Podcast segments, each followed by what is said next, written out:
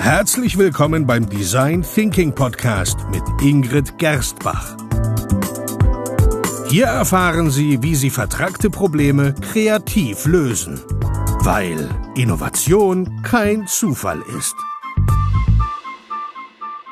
Hallo und herzlich willkommen beim Design Thinking Podcast. Hallo Ingrid. Hallo Peter, hallo liebe Hörer. Folge Nummer 125. Es geht darum, was es beim Design Thinking braucht, ja, damit das Team wirklich in die Gänge kommt. Und diese Frage wurde so gestellt oder so in der Art von einem unserer Hörer. Vielen Dank dafür. Und zwar ähm, ähm, war hier die Frage, ich habe ein Team, das aus tollen Menschen besteht, aber irgendwie kommt das Projekt nicht so richtig in Gang. Was läuft da schief? Ja, Ingrid, was läuft da schief? Ich komme ein bisschen so vor wie ein, wie ein Arzt mit einer Ferndiagnose. Nein, so wie, wie war das im, im Bravo? Diese- Dr. Sommer, danke. Also jetzt wirst du mit deiner Assoziation und Vergleichen. Die nicht gehen um- jetzt zu weit. Ja, ein bisschen. Gut. Na, aber wir können ja noch nicht genau wissen, was da schief läuft, oder? Nein, das, aber das kann man nie wissen, das aber ist es gibt Inspiration Ja. für diesen Podcast. Genau, das finde ich schön. Weil ähm, wir haben ja schon öfters darüber geredet, dass es im Design Thinking nicht in erster Linie über das Wissen vom Prozess oder die Methoden ähm, ankommt, sondern eigentlich vielmehr der Mensch im, im Mittelpunkt steht und halt auch das Team und es wichtig ist zu wissen, ähm, wie man das Team motivieren kann, wann man welche Methode einsetzt und vor allem auch, was man damit erreichen möchte.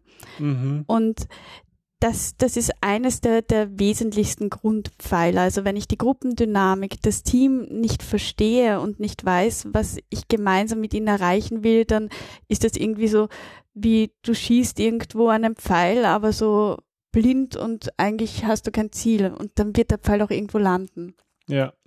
Das heißt, hier kommen ähm, jetzt, ja, du hast eine, dir zusammengestellt vier Ideen, wie sie ihrem Team helfen können, ein Projekt ambitioniert anzugehen, aber irgendwie auch diese Energie zu, Zu äh, halten. zu halten. Ja, weil, also das ähm, ist mir halt aufgefallen in, in unseren Beratungen und Projekten, dass es halt oft ist, dass am Anfang alle begeistert sind und da kann man Ja. sie noch mitreißen. Und das ist wie bei allem Neuen, aber irgendwann ebbt diese Energie ganz natürlich ab. Passiert aber noch schneller, wenn man gewisse Dinge nicht beachtet. Und eines zum Beispiel ist, wenn die Information oder das Wissen nicht jedem zugänglich ist. Ähm, damit meine ich, dass wenn viel im Fachvokabular ähm, gesprochen wird oder viel äh, sehr hochtrabend auf einer anderen Ebene, so dass nicht alle Teilnehmer mitkommen können. Also im Mhm. Design Thinking geht es ja um das heterogene Team. Das heißt, ich muss auch davon ausgehen, dass nicht jeder denselben Stand der Dinge hat. Und wenn man zu viel im Fachchinesisch redet und fachsimpelt, dann verliert man sehr schnell die Menschen. Ja, Äh, es ist ja irgendwie ein Teil des Spaßes im Design Thinking Prozess, dass man ein kreatives Termin für, ein kreatives Team führt und so eine Gemeinschaft aufgebaut wird. Aber das wird eben schwierig, wenn, wenn sich, wenn nicht, wenn nicht alle mitreden können. Ja, und es wird halt auch schwierig, wenn man viel Bullshit-Bingo betreibt, weil, weil du gehst dann davon aus, dass der andere dasselbe darunter versteht wie du und oft sind das aber trotzdem andere Zugänge und, und dann redet man irgendwie schön Bullshit-mäßig aneinander vorbei, hat viel Fachvokabular ähm, gesprochen, kommt sich vielleicht noch schlau vor und letzten Endes gehen alle, man selber auch, mit einem Fragezeichen raus. Ja, das erinnert mich an einen äh, unserer Kommunikationsberater, mit dem wir letztens gesprochen haben, der gemeint hat, dass irgendwie in der Businesswelt alle begonnen haben, so Dinge, die sie eigentlich sagen wollen, nicht mehr zu sagen, sondern kompliziert zu, zu chiffrieren in diesem Business-Bullshit, bla bla. Und der Ja. Empfänger dechiffriert das wieder ganz automatisch und wir reden nicht mehr wirklich über die Dinge, um die es geht. Und genau das ist aber im Design Thinking wichtig, einfache Worte zu finden, die Dinge auf den Punkt bringen. Aber das ist gar nicht so einfach. Also das Absolut klingt so, weil du musst dich dann auch festlegen auf gewisse Dinge und du wirst auch festgelegt. Du hast das ja so gesagt. Ja, Und das heißt, man muss da auch ein gewisses Standing, eine gewisse ja, Energie für etwas aufbringen. alles zu diesem einen Punkt, dass es darum geht, Wissen allen zugänglich zu machen. Genau, und deswegen ist es so wichtig, einfache Möglichkeiten zu schaffen, damit jeder auf dasselbe Wissen zugreifen kann und zwar jederzeit, wann er es braucht. Cool. Wichtiger Punkt. Ja. Also schaffen Sie einfache Möglichkeiten, damit jeder zugreifen kann, auch ohne spezielle Fachkenntnisse. Das zweite ähm, ist für mich, dass es oft an einer Vision fehlt, an einem Ziel, weil ähm, ich arbeite ja auch sehr gerne mit, mit Kunden oder mit Menschen, die, die jetzt nicht direkt in dem Unternehmen verankert sind, um da neue Impulse zu kriegen. Mhm. Das heißt, die Menschen, die dazukommen, die sind intrinsisch motiviert, weil also sie sie müssen so motiviert sein von einem Ziel, dass, dass, weil sie außerhalb ihrer Arbeitszeit, außerhalb von einem Gehalt, außerhalb von einer Belohnung, vielleicht kriegen sie das Essen gratis oder was weiß ich was, aber du musst sie so motivieren, dass sie, dass sie mitgerissen sind, dass sie mitmachen mit ihrer vollen Energie in ihrer Freizeit, meistens auf ihre Kosten. Und dazu braucht's eine, eine Vision, die bewegt, so ein, ich nenne es immer ein Sprungbrett, wo man irgendwie Lust drauf bekommt, in den Flow zu kommen. Ja, ich meine, natürlich arbeiten wir auch oft mit, ähm, mit Mitarbeitern der Unternehmen, die sozusagen das in ihrer Arbeitszeit machen, aber halt nicht nur. Und selbst wenn man es in seiner Arbeitszeit macht und sozusagen dafür Geld bekommt oder einen Auftrag, die, die seine Stellenbeschreibung erfüllt in dem, was man tut, es ist extrem wichtig, dass die Leute sich selbst einbringen können und dass sie ja, dass sie in der Vision, die man sozusagen für das Projekt entwickelt, sich auch ein Stückchen wiederfinden. Am liebsten habe ich ja diese vertragten Probleme, wo uns ein Auftraggeber sagt, hier, das ist mein Problem, ich brauche dafür eine Lösung, am liebsten mit Design Thinking gelöst, ich stelle dir ein, zwei Mitarbeiter zur Verfügung und du gibst aus deinem Portfolio äh, Berater oder Kundenteam auch noch Leute dazu. Und, und dann sind wir in unserem Space und da ist eine ganz andere Energie drinnen, weil die auch anders motiviert sind. Also das ist nicht irgendwie so, boah, cool, eine Stunde ist um, ähm, ich kann dann nach Hause mhm. gehen, sondern da arbeitet man gemeinsam an einer Sache. Das ist und das funktioniert nur, wenn man eine Vision entwickelt hat, die ansteckt oder zumindest etwas, man muss es ja nicht verschriftlichen oder so bewusst haben, aber es muss etwas da sein, das die Leute ansteckt und motiviert mitzumachen. Ja, sie müssen auch wissen, warum es lohnt, dass sie dabei sind, warum sie so wichtig sind. Ja. Und das führt uns, glaube ich, gleich zum einen dritten Punkt, oder? Dass es eigentlich sehr um, um die individuellen Ziele der Teilnehmer auch geht. Ja, weil wenn Menschen motiviert sind, etwas zu, zu, tun, wenn sie wissen, warum sie das tun, dann bringen sie sich auch voll ein.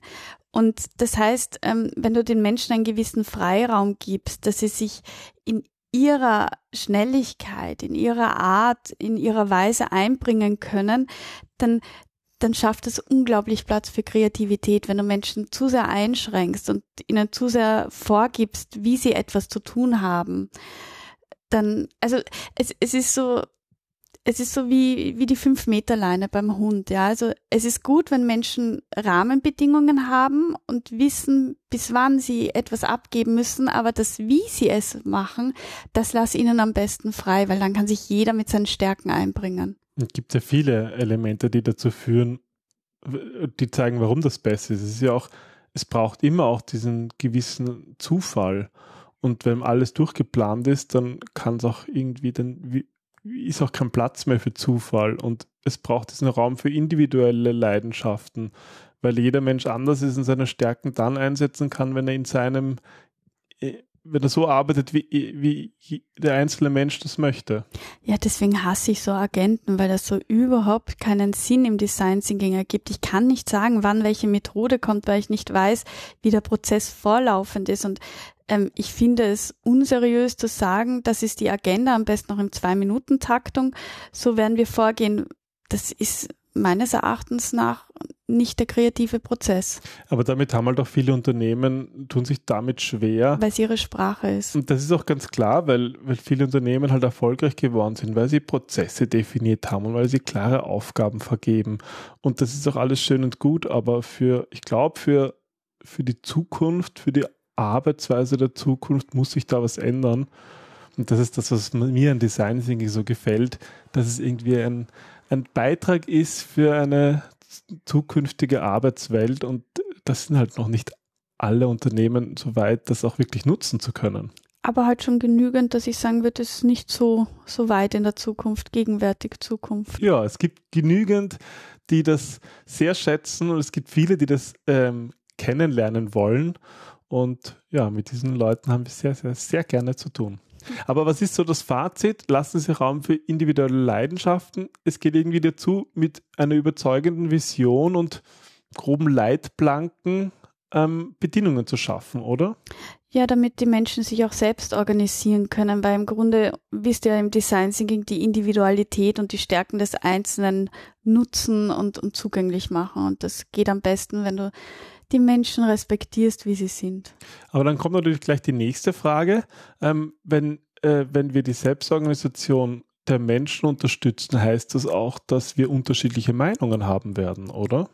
und das ist ja auch gut so und es ist auch wichtig, dass wir flexibel bleiben, weil die Fehlerbehebung, dieses, wenn etwas passiert oder wenn man sich irrt, das ist ja dieser wesentliche Teil des Aha-Prozesses, den wir brauchen, weil dadurch ähm, schaffen wir den Nährboden zu kreativen Lösungen. Wenn du das Unerwarteste erwartest, dann, dann findest du die Schönheit und die Lektion, die sich eigentlich in jedem Projekt versteckt. Und ähm, es, es ist klar, in jedem Projekt gibt's Ebbe und Flut. Das ist ganz natürlich und manchmal muss man das einfach aushalten, mhm. dass, dass die Sachen nicht immer so laufen, wie es sind, dass Herausforderungen kommen, dass leichte Stolpersteine kommen. Aber das lohnt sich eben diese Mehrdeutigkeit, diese, diese kleinen Widerstände bewusst auch einzugehen und bewusst zu diskutieren. Was nicht heißt, dass man nicht flexibel ist, sondern dass man eben respektvoll miteinander diskutiert und, und schaut, was als drittes entstehen kann. Ja, und da, da begrüßen wir dann eigentlich diese Mehrdeutigkeit, die hilft uns, aus unserem Team das Maximum zu holen.